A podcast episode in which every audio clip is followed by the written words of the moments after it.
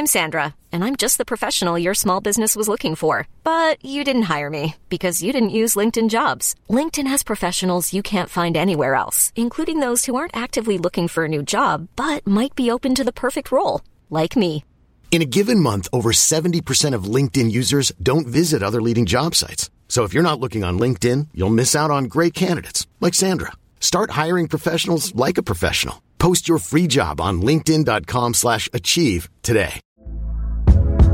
Hey there, it's Michelle Norris. I'm host of a podcast called Your Mama's Kitchen. When I travel, I'm usually looking for a way to find a taste of home when I'm not at home. And one of the things I love to do when I am at home is entertain. And Airbnb allows me to do that. When I was in California recently, I rented a house that had a great kitchen. And when we were sitting around the table, we were all thinking, we're in someone else's house. Someone could be in all of our homes as well.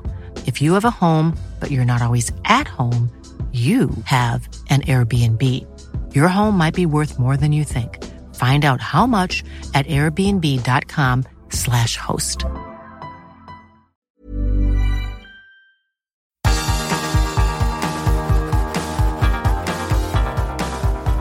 Universo Premier, tu podcast de la Premier League. Con Álvaro Romeo, Leo Bachanián y Manuel Sánchez.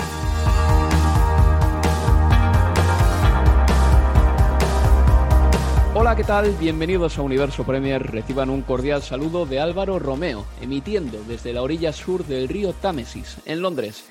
Quiero empezar el programa felicitando al Manchester City por la consecución de la Carabao Cup, la cuarta consecutiva del club, la octava en total, igualando así al Liverpool como club que más veces la ha ganado de forma seguida y club que más veces la ha ganado.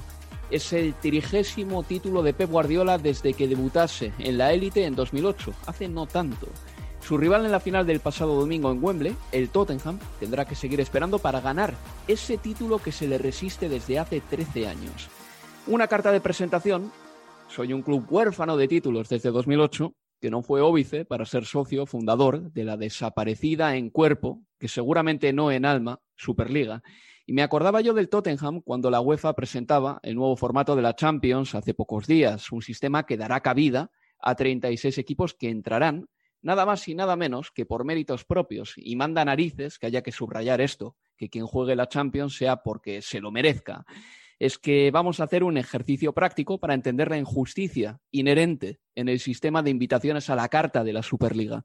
Supongamos que el Bayern, el Paris Saint-Germain y el Dortmund se hubiesen subido al carro. Serían 15 y habría que invitar a 5 más para llegar a los 20 pretendidos. Bien, ¿a quién invitas? Ahora mismo, hoy, 29 de abril, hay 10 equipos que entran directamente en la Liga de Campeones del año que viene. Los cito. Sporting eh, Club de Portugal, Porto, Sevilla, Lille, Leicester, Leipzig, Wolfsburgo, Frankfurt, Atalanta y Napoli. ¿A quién invitas? ¿A quién invitas de estos 10? ¿Cómo descartas a 5? ¿De qué autoritas vienes investido como para negarle a uno de estos 10 la presencia en la Champions? Que por cierto, algunos de esos 10 también saben lo que es ganar en Europa. Eso es que no lo supieron ni explicar los organizadores de la Superliga. En fin, que el nuevo formato de la Champions entrará en vigor en la temporada 2024-2025 y ya tendremos tiempo de hablar sobre él en otro momento.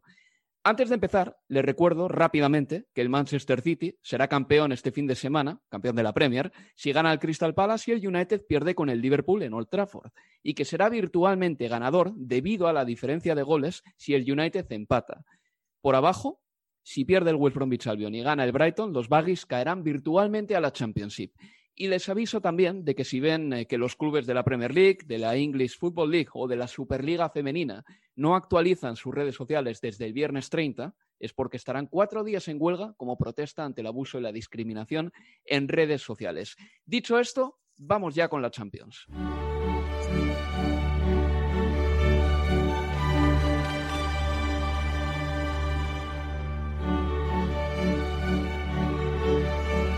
Los resultados han sido los siguientes en la ida de las semifinales de la Liga de Campeones. El martes el Madrid y el Chelsea empataron a uno, se adelantaba el Chelsea gracias a Pulisic en el 14 y en el 29 Karim Benzema hacía el 1-1 definitivo.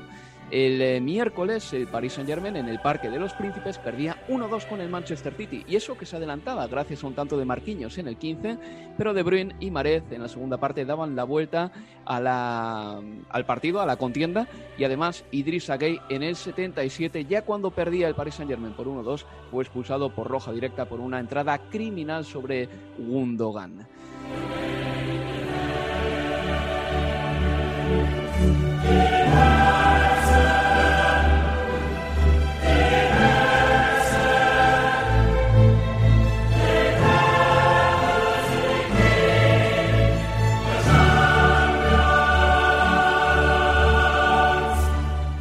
Los invitados habituales aquí, a Leo Bachanian. Hola Leo, ¿qué tal?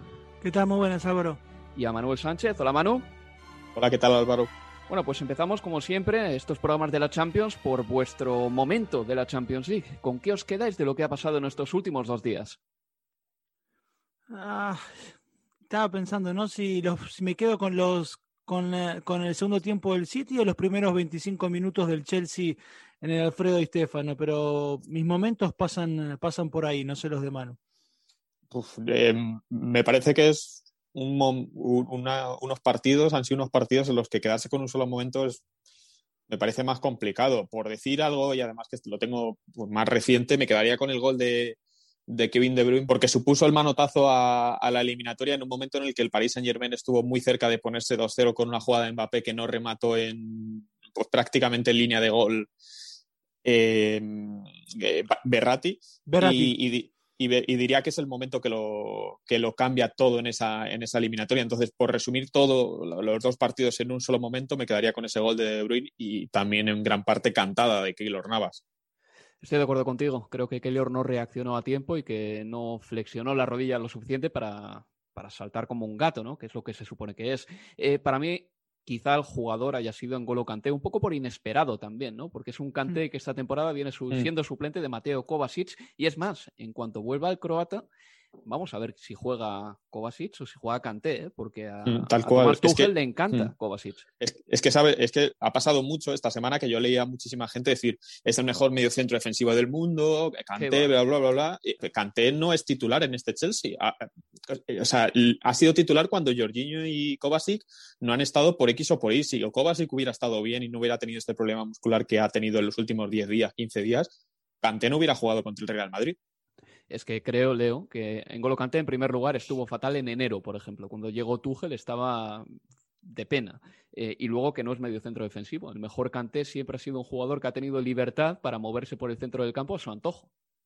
Sí, y vos sabés que cuando veía, bueno, esa primera parte, sobre todo clamorosa de, Canté el otro día, pensaba que en su momento cuando Sarri lo utilizaba como interior por derecha, bueno, hablamos eh, en aquellas oportunidades largo y tendido de, de, esa posición que parecía no le sentaba a Canté, y yo creo que eh, lo internalizó tanto en su momento lo que fue ese juego por derecha que el otro día mucho de lo que le vimos yo me llevó a ese pasado, digo, mucho de lo que aprendió quizás en esos momentos en los que lo veíamos fuera de sitio con Sarri, lo terminó explotando en esa primera media hora, 40 minutos en, en el Alfredo y Stefano. Estoy de acuerdo contigo. Eh, creo también que Marcelo, Tony Cross, Nacho no supieron tapar ese, ese carril por el que Colocante entró como Pedro por su casa.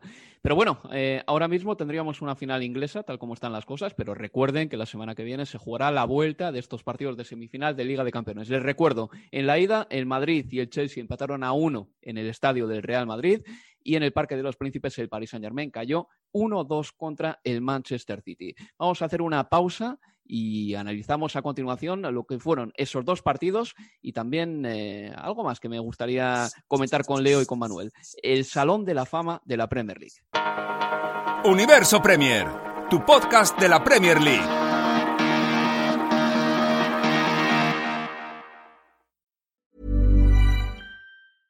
Hiring for your small business? If you're not looking for professionals on LinkedIn, you're looking in the wrong place. That's like looking for your car keys in a fish tank. LinkedIn helps you hire professionals you can't find anywhere else, even those who aren't actively searching for a new job but might be open to the perfect role. In a given month, over 70% of LinkedIn users don't even visit other leading job sites. So start looking in the right place. With LinkedIn, you can hire professionals like a professional. Post your free job on linkedin.com slash achieve today. Hey there, it's Michelle Norris. I'm host of a podcast called Your Mama's Kitchen. When I travel, I'm usually looking for a way to find a taste of home when I'm not at home. And one of the things I love to do when I am at home is entertain. And Airbnb allows me to do that. When I was in California recently, I rented a house that had a great kitchen. And when we were sitting around the table, we were all thinking, we're in someone else's house. Someone could be in all of our homes as well. If you have a home, but you're not always at home, you have an Airbnb. Your home might be worth more than you think. Find out how much at airbnb.com/slash host. Hold up. What was that? Boring. No flavor. That was as bad as those leftovers you ate all week. Kiki Palmer here, and it's time to say hello to something fresh and guilt-free. Hello Fresh. Jazz up dinner with pecan-crusted chicken or garlic butter shrimp scampi. Now that's music to my mouth. Hello Fresh. Let's get this dinner party started. Discover all the delicious possibilities at hellofresh.com.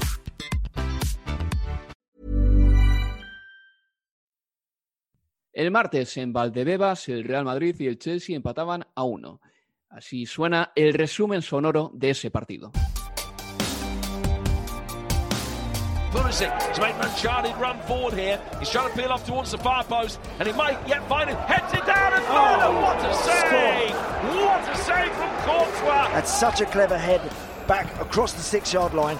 Timo Werner is four or five yards out. You just side-footed it straight at Courtois. That's got to end up in the corner of the net. Ball over the top. Pulisic's made a great run here.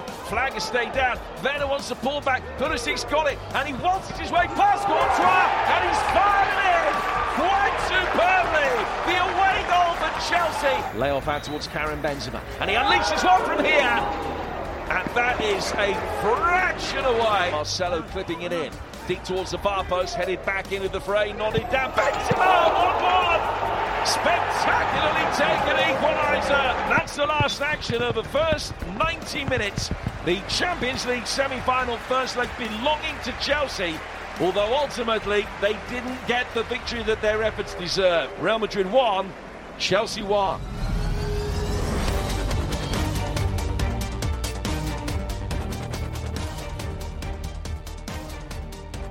El Chelsea se llevaba un resultado muy favorable al partido de vuelta en Londres y Thomas Tuchel al término del partido decía lo siguiente. Hemos tenido muchas oportunidades y otros muchos acercamientos con peligro. Todos deseamos tener más aplomo y más precisión ante la portería rival y también en la toma de decisiones, pero no ha sido así. El reto ha sido no preocuparnos, no lamentarnos y no perder la confianza. Y es lo que hemos hecho en la segunda parte. Hemos defendido muy bien, pero como he dicho, hemos sufrido físicamente porque solamente hemos tenido dos días de descanso. Eso es lo que comentaba el técnico alemán. Hombre, Manuel, el Real Madrid también llegaba bastante drenado a este partido. ¿eh? Hay que reconocer las cosas. ¿eh? Todos los equipos tienen ya sus bajas a estas alturas de la temporada, pero sí que es verdad que el Chelsea puede llegar cansado, pero desde luego llega con casi todos los efectivos menos Kovacic. A este partido contra el Real Madrid, vamos, llegó con una plétora de atacantes que daba envidia.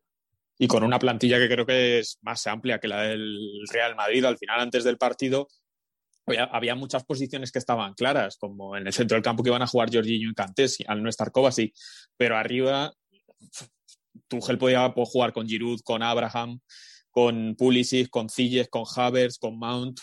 A ver, que es verdad que es verdad lo del cansancio. Dijo que Azpilicueta, por ejemplo, estaba, estaba bastante cansado y por eso le quitó antes de en el minuto 60 o 50 o 50 y algo, le quitó bastante pronto también para aprovechar a Rhys James pero prácticamente Tuchel tiene dos jugadores por posición y en algunas más, porque jugó Chilwell, podría haber jugado Marcos Alonso. Eh, el carrilero derecho podría haber sido Rhys James. incluso en el centro de la defensa, pues podría haber jugado Zouma, por ejemplo. Entonces, tiene opciones. Es verdad que jugó relativamente pronto contra, contra el West Ham el, el sábado, y ahora tienen un partido contra el Fulham en el que puede hacer muchísimas rotaciones. Y yo espero ver a jugadores como, por ejemplo, como, como Abraham arriba. Entonces, puede que sí estuviera cansado, pero en ningún momento creo que pueda ser excusa para el Chelsea, sabiendo además el Real Madrid lo, fundido que está. Y veremos, porque va a ser interesante ver el Real Madrid con qué juega este fin de semana contra los Asuna, porque me parecería un error por parte de, de Zinedine Zidane no rotar a prácticamente todos los jugadores que jugaron el, martes en Valdebebas.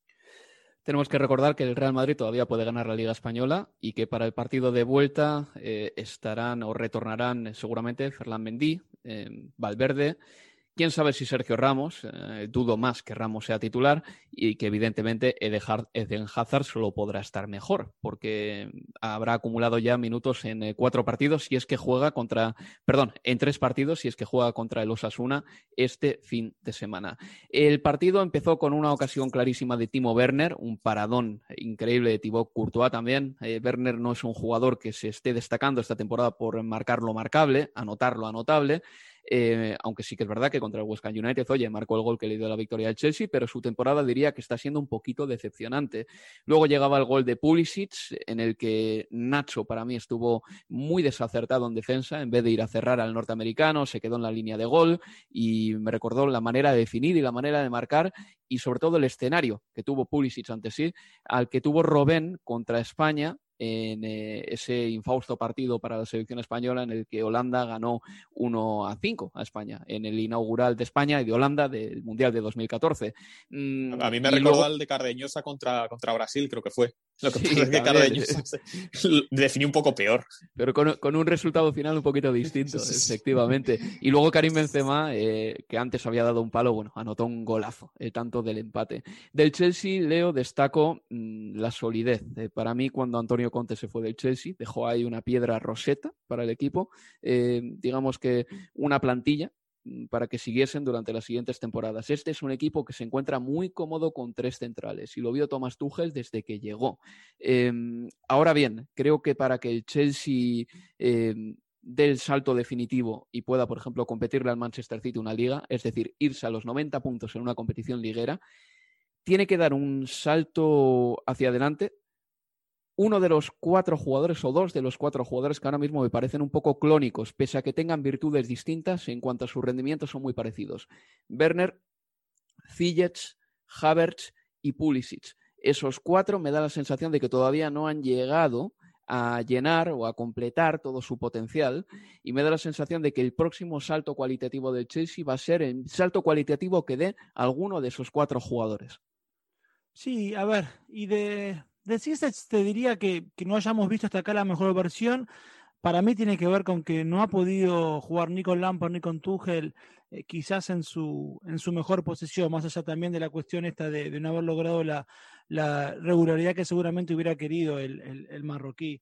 Después de, de, Werner, creo que más allá de, de, esta cuestión que quedó sobre todo evidenciada el otro día, ¿no? de esta temporada, que de cara al gol está lejísimo de ser lo que se esperaba de él y de lo que mostraban además eh, sus números previos a llegar a, la Premier, creo que lo que venga de acá en adelante va a ser siempre para, para mejora. Yo creo que eh, lo negativo está clarísimo, que hablamos de un futbolista que según Opta ha tenido 22 chances claras de gol en la Premier, pero un porcentaje de conversión que es apenas, y el peor de todos, del 22%. Por citar otro caso, Harry Kane eh, ha tenido 25 chances claras y ha marcado en el 60% de ellas, o Sala ha tenido 28 y ha marcado en el 46%, o la Cassette, que ha tenido 21 ocasiones y ha marcado la mitad de, ellas. Pero lo positivo, en todo caso, es que hablamos de un futbolista que sabe colocarse justamente en situaciones eh, claras de, gol.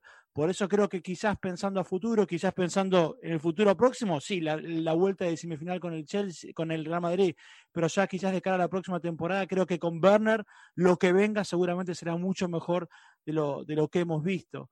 Este, pero antes Manu Álvaro hablaba de, ¿no? de, esta cuestión de, plantilla que tiene, que tiene el Chelsea respecto del Real Madrid, las oportunidades de futbolistas que tiene a su antojo o a disposición Tuchel, pero ya no solo la cantidad, sino también la calidad o la cantidad de futbolistas que además le pueden permitir a Tuchel jugar en varias posiciones es otro diferencial a favor conjunto de Stanford Bridge respecto a otros que están en esta instancia final de, Champions. Sin ir más lejos, Pilicueta hacía muchísimo que no jugaba en esa posición de carrilero por derecha y pudo haber sido Rich James, como dijo Manu, o pudo haber sido Callum Hudson-Odoi, pero no, fue Aspilicueta. Eh, Mason Mount puede jugar hasta en cuatro o cinco posiciones del medio campo. En fin, es, una, es un equipo que está, no quiero decir con un pie en la final, pero que es para mí claro favorito de, de cara a la vuelta en Stamford Bridge. De todas maneras, eh, Manuel, tú que sigues al Madrid, eh, a veces eh, con, con bostezos y amodorramiento y otras veces con alborozo, mm, el Madrid es un equipo que si su entrenador se hubiese dado pues un poco de cuenta de que tenía que tener a todos metidos en la rueda de los cambios y de las rotaciones, igual estaríamos diciendo que el Madrid tiene una gran plantilla, porque mira, empezó la temporada con Odegar. Odegar al Chelsea no le vendría nada mal. Dani Ceballos al final terminó cedido al Arsenal, pero no le vendría nada mal al Real Madrid tampoco. Eh, hay futbolistas como Odriozola o Militao que ahora nos parecen futbolistas porque han tenido que jugar y resulta que, bueno, que no son tan malos. Odriozola no estuvo lejos de ir al Mundial de 2018 y Militao eh, no ha desentonado para nada en el Real Madrid. Es decir, estas lesiones han obligado también a Zidane a tirar de otros jugadores que sí, efectivamente, eran válidos. Y Luka Jovic exactamente lo mismo. ¿Es Luka Jovic mucho peor que Tammy Abraham? Pues eh, si es por rendimiento los últimos dos años y pico, la respuesta es no. Otra cosa es que de Abraham nos esperemos más que de, que de Luka Jovic. Eh, es que el caso de Militao ya no es que esté a un buen nivel, es que creo que debería ser titular por delante de ahora mismo de Barani y de Sergio Ramos cuando, cuando vuelva, porque su nivel es, es muy bueno. La, es verdad que el Madrid, yo hablaba de la, la amplitud de plantilla del Chelsea sin justificar eso al Real Madrid. Al final esto es una cuestión de despachos y si el Chelsea lo ha hecho bien eh, en cuanto a los fichajes que ha hecho, no, no, quiere decir eso que, sirva como excusa. Pues el Madrid podría haber hecho, lo podría haber hecho también bien. Y es obvio que hay casos ahí, como por ejemplo el de Martín Odegar, pues que cuesta, cuesta entenderlo. Igual que hay Igual que hay casos como, por ejemplo, pues hablaría, hay casos de jugadores que creo que sí se podrían haber recuperado por el Real Madrid, que podrían haber sido importantes para esta final de temporada, y otros como, por ejemplo, como el de Marcelo, que me parece más complicado de, justificar, porque no creo que en ningún momento se le vio en forma y preparado para un partido de estas características. Y creo que si hubiese tenido más minutos a lo largo de la temporada, a lo mejor tampoco hubiera, hubiera sido definitorio y hubiéramos visto mucha diferencia. Bueno, pues por el momento el Chelsea, digamos que ha dado un pasito adelante en esta semifinal, que tendrá que resolverlo todo en Stamford Bridge. Eh, Sabéis que en toda la historia del fútbol el Chelsea nunca ha perdido contra el Real Madrid. No hay muchos precedentes tampoco, ¿eh? creo que son cuatro nada más, pero me parece un poquito significativo porque el Real Madrid tendrá, digamos, con un cara a cara negativo contra muy pocos clubes y el Chelsea es curiosamente uno de ellos. Un Chelsea que por otra parte... Y el Toledo otro de ellos, Álvaro. ¿Y quién más? Y el Toledo, es verdad. Sí, es verdad, es verdad también. Eh, por cierto, un Chelsea del que yo a principio de temporada me esperaba, me esperaba una cosa y se ha convertido en un equipo totalmente distinto. Acorazado, rocoso, es una armadura pesada, pero un equipazo al fin y al cabo. Una pausa y continuamos aquí en Universo Premier. Universo Premier, tu podcast de la Premier League.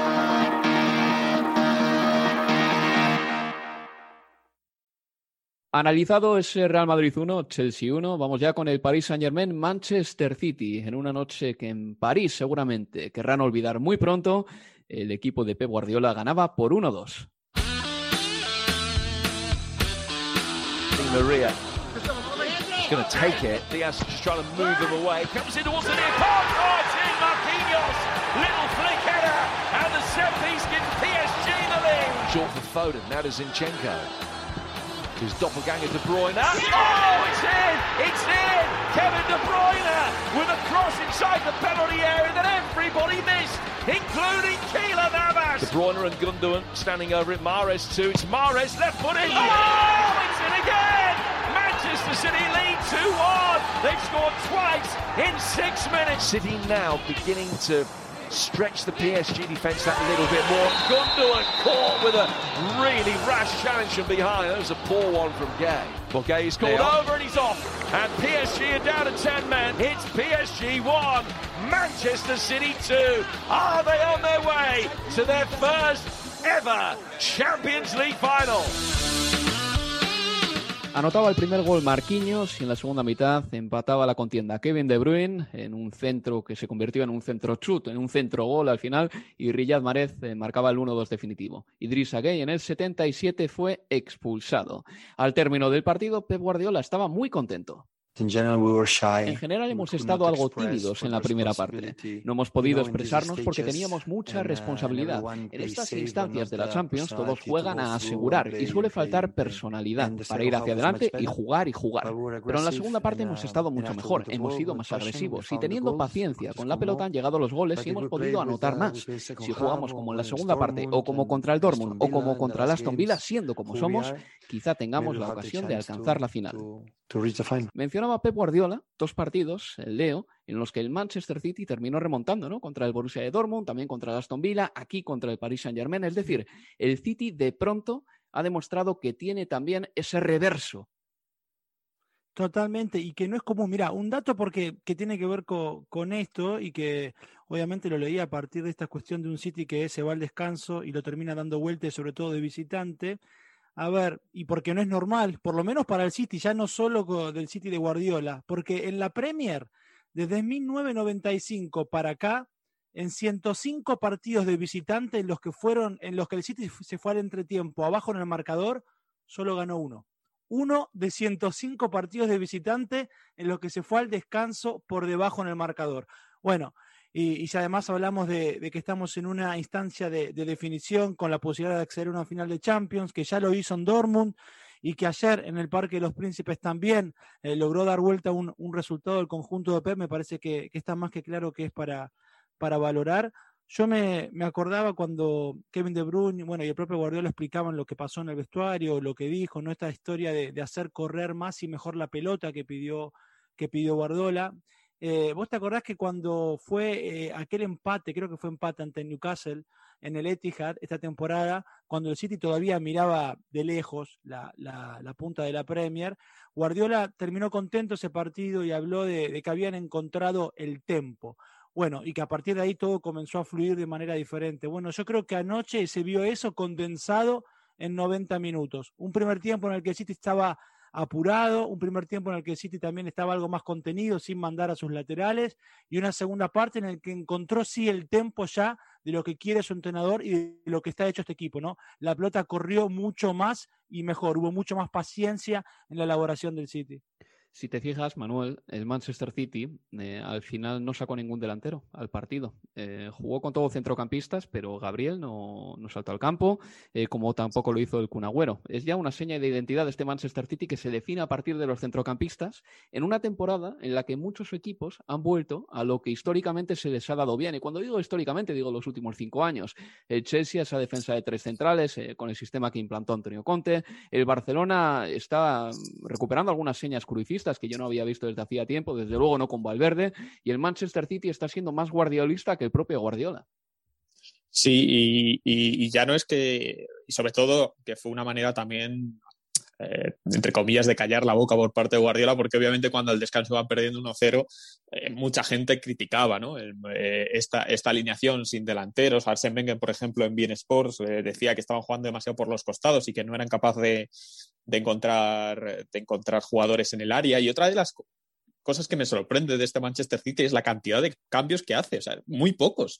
Ayer solo entró Zinchenko por Cancelo y porque Cancelo tenía una amarilla y, podría haber sido y podría haber sido expulsado y, y, le cambia por eso, pero no realizó ningún cambio más un Guardiola que lleva criticando prácticamente en todas las ruedas de prensa y en todas las intervenciones ante los medios la regla de las tres sustituciones en la Premier en comparación con las cinco en el resto de ligas en las competiciones europeas. Entonces, por esa parte me sorprende. Y otra cosa que también me, pareció curiosa del partido de ayer entre el City y el PSG, y el PSG está fuera del, propio partido y es que la retransmisión de, de BT Sport estaba como, bueno, como comentarista, como experto, Joe Hart, que es actual jugador del Tottenham Hotspur. y, y, alguno de los comentarios que hizo me pareció muy curioso porque dijo algo así como que había, llevaba el tiempo, llevaba un tiempo el City sin encontrarse un equipo que les compitiera, eh, que les compitiera.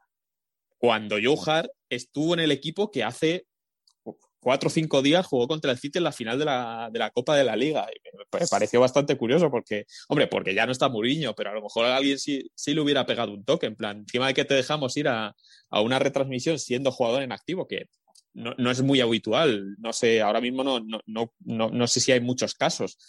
Y, y que encima. Está Dini en Talksport de, de vez en cuando, sí. Mm. Pero es verdad que son poquitos. Mm.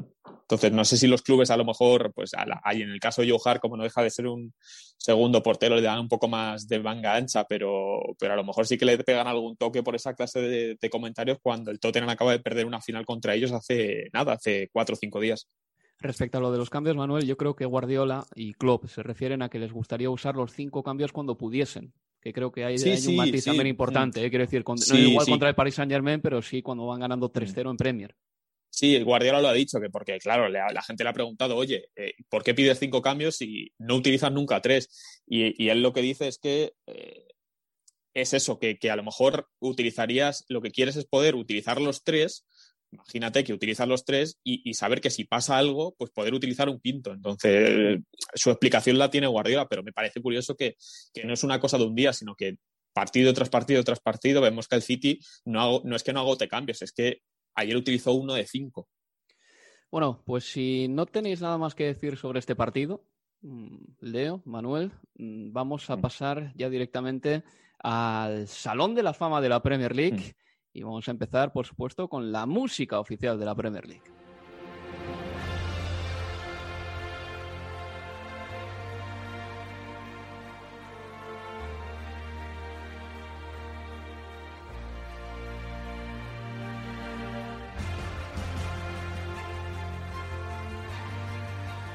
It's Alan Shearer. That's the way to finish it. Oh, that's how he dreamt it last night. Henri, chance of a breakout. Wiltor to his right, Bergkamp to his left. They'll do well to catch up with Thierry Henry, though. He stripped it away from Carr. Henri! What a fabulous solo goal by Thierry Henry.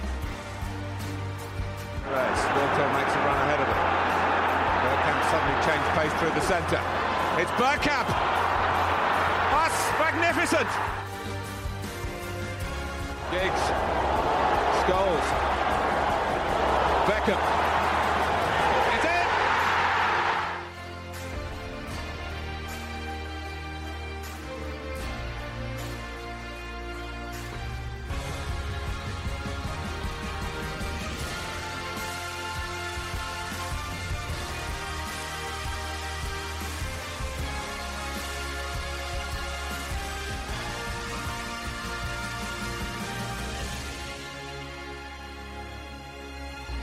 Porque sí, se ha presentado el Salón de la Fama de la Premier League, que ya tiene dos integrantes, como Alan Shearer y Thierry Henry. Ya tienen su silla en el Salón de la Fama y ahora la página de la Premier League permite votar para escoger a seis más que acompañen a Shearer y a Henry en ese panteón de jugadores legendarios. De todas maneras, antes de seguir y hablar de este tema, todos hemos votado ya, los tres que estamos en este programa, me gustaría poner otro himno mítico de la Premier League. No himno de manera oficial, no se llamó así nunca, pero sí que es la canción oficial de la Premier League en la entre las temporadas 2010, 2011, 2011, 2012 y 2012, 2013. Ahí va, Casabian.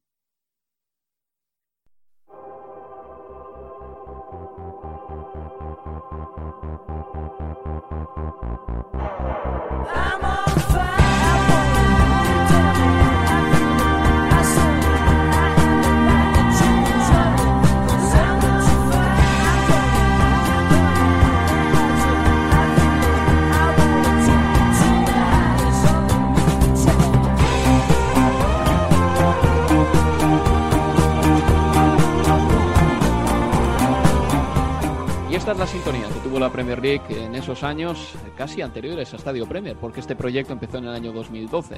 Un temazo de Casabian, aunque el himno de la Premier League actual no está nada mal. Yo ya he hecho mi votación y me he quedado con los siguientes jugadores. Me he quedado con eh, Lampard, Cantona, Paul Scholes, Patrick Vieira, Dennis Bergkamp y Matt Letizier para acompañar a Alan Shearer y a Thierry Henry en ese panteón de la fama. He dejado fuera, y me ha dolido un poco, a Drogba, que durante años fue un tirano en la Premier League, aunque creo que cuando se metió de verdad en la cabeza de los jugadores del Arsenal, eh, en esa época en la que el Chelsea ganaba siempre al Arsenal, fue más en la FA Cup que en la propia Premier. He dejado fuera a Ashley Cole, para mí el mejor lateral izquierdo de la historia de la Premier League. también he dejado fuera a Steven Gerrard, porque fue en Champions y en las Copas donde tuvo eh, más importancia para el Liverpool, aunque en el Liverpool fue un jugador capital, nunca pudo ganar la Premier, básicamente es por eso. Y siempre me acuerdo de Yaya Touré, un jugador que no aparece en estas votaciones, pero que en la Premier League 2013-2014 anotó más de 20 goles y fue el centrocampista más dominante que yo he visto en una temporada en eh, toda la historia de la Premier League. Repito, en una temporada, no en una trayectoria entera. Pero a la vuelta de publicidad, Manuel y Leo me van a decir quiénes han sido sus votados. Universo Premier, tu podcast de la Premier League.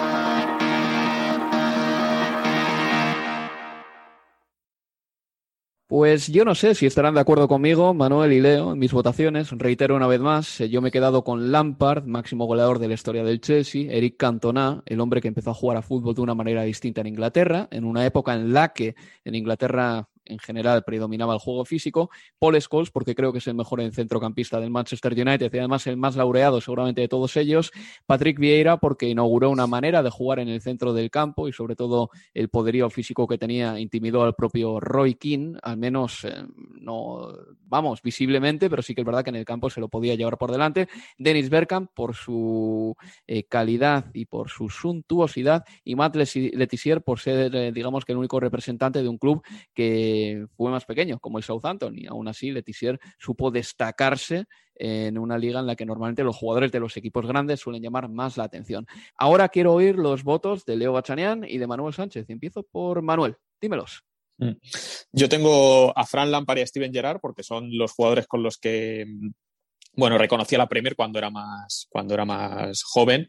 También entiendo que mis votos van a ser a jugadores que mucho más, a lo mejor más actuales, porque yo obviamente, pues si dijera que mi futbolista de aquí es Les Ferdinand, pues estaría brevemente mintiendo porque no le he visto jugar creo que nunca. Entonces, no sería, no sería justo. Añado eso sí a Mal de Tissier porque aunque no le he visto jugar obviamente en, en directo, si es un jugador que cuando se habla del One Club Men se le relaciona con él y es un jugador que tiene mucha historia y mucha, y mucha mística a su alrededor, entonces creo que me parece justo ponerle en esta lista. El otro sería Didi Drogba por, por, la, por la influencia como delantero y además porque en una época como la de ahora, que no hay tanto delantero, tanto gran delantero centro en la Premier League, pues también reivindicar un poco su figura. Patrick Vieira, por, por ser ese centrocampista del, del, Arsenal campeón que tanto, que tanto se, añora, se añora ahora mismo. Y me quedaría un puesto libre porque no sé muy bien a quién, a, quién dárselo, porque la primera impresión era poner ahí a Eric Cantona por todo lo que ha significado, pero me, me, quedo con la sensación de que al final no han sido tantos, tantos años de Cantona en la, en, la, en la Premier League. No sé, en mi cabeza le daba un mayor recorrido y al final cinco años entre Leeds United y Manchester United me parece me parece poco. Eh, pero al mismo tiempo, claro, solo la patada que le pegó al aficionado en, aquel partido es suficiente ya motivo para meterle en esta lista como, como una leyenda. Entonces, eh, me queda esa duda. También, por ejemplo, de Robbie Fowler, pues la imagen aquella con la línea de fondo es motivo suficiente para meterle en esta lista como una leyenda? Pues probablemente sí. Entonces me, surgen, esas, me surgen esas dudas. Eh, por ejemplo, sí que hay jugadores que, por ejemplo, no Michael Owen, por ejemplo, nunca lo metería en... Es que no le metería ni en la lista de, por mucho que tenga un balón de oro, en la lista está de, de leyendas. Entonces, bueno, pues eso, eso serían a lo mejor Dennis Bergkamp, pero claro, eh, no sé, no sé, me, me, costaría. Por ejemplo, David Beckham, yo estoy en ese, en ese barco que, cree que no fue, o sea, que, que, no fue tantísimo a lo mejor como otros futbolistas igual de esta, de esta lista. Entonces, bueno, tengo esas, tengo esas dudas y que me quedaría ese puesto libre de dárselo a Cantona o a Fowler por, por, la imagen graciosa. Pero bueno, fuera de eso, como futbolistas, pues sí me quedaría un hueco libre para ir para a lo mejor, pues como dice, dice Álvaro Ashley Cole, o lo que pasa es que, claro, esa, Manuel, se toca Leo, que ya has tenido tu momento. Vamos, perdón. dímelo, tienes un minuto nada más. Yo tengo, si te faltaba uno, te lo doy. Te doy un arquero, Peter Schmeichel. Está, está en, mi, en mi grupo de, de seis Schmeichel. Mi amor nace con él en la Eurocopa del 92. ¿eh? Tengo Schmeichel, Letizier, Cantona, que para mí debiera haber ido directamente con uh, Schiller y con Henry, Bergkamp, Steven Gerrard y Paul Scholes. Steven Gerrard también y Paul Scholes. Bueno, pues mucho centrocampista. ¿Y también has metido a Lampard al final, Leo? No, no, no, no lo tengo. Estaba en mi disyuntiva era con Gerard y me decanté por Gerard. Curioso. En fin. Mm. Que Yo le daba como imprescindible ¿eh? Sí, a Lampard. Para, para mí Lampard eh, sería imprescindible en todo eso, pero bueno, las opiniones ya ven que están ahí. Eh, para gustos son los colores y ustedes pueden votar en la página de la Premier League. Y antes de irnos, tenemos que mm, hacer un homenaje a un equipo que ya es de Premier League, el Watford. Some breaking news on Talksport. We understand that Nigel Pearson has left Watford. It is an absolute disgrace. It finished Arsenal 3, Watford 2. Watford's five year spell in the top flight comes to an end. Honestly, I don't know if this is going to be my last game at Watford or my last game in the Premier League. I don't know.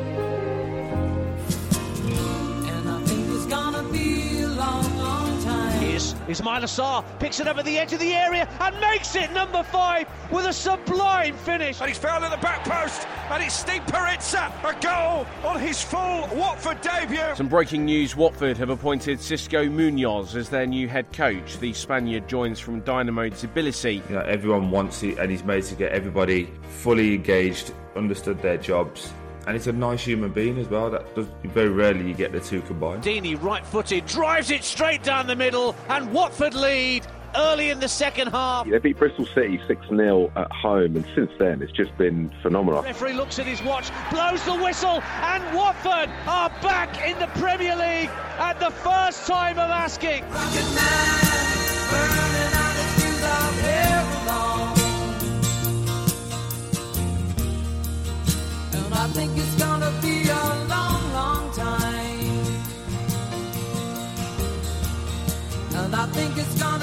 El Watford, los Hornets, que ya están de vuelta en la Premier League con su entrenador, Xisco Muñoz, un ex del Valencia, que además llegó al equipo procedente del Dinamo de Tbilisi. Y después de un año en la Championship, un añito nada más, vuelve a la Premier League. Felicidades a los Hornets. Y muchas gracias a Leo Bachanian y a Manuel Sánchez. Saludos, chicos. Abrazos.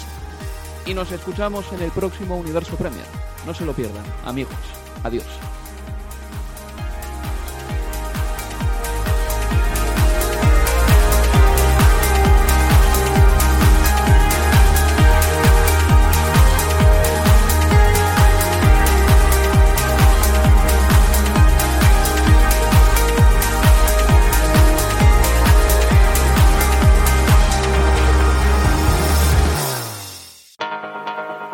Universo Premier, tu podcast de la Premier League.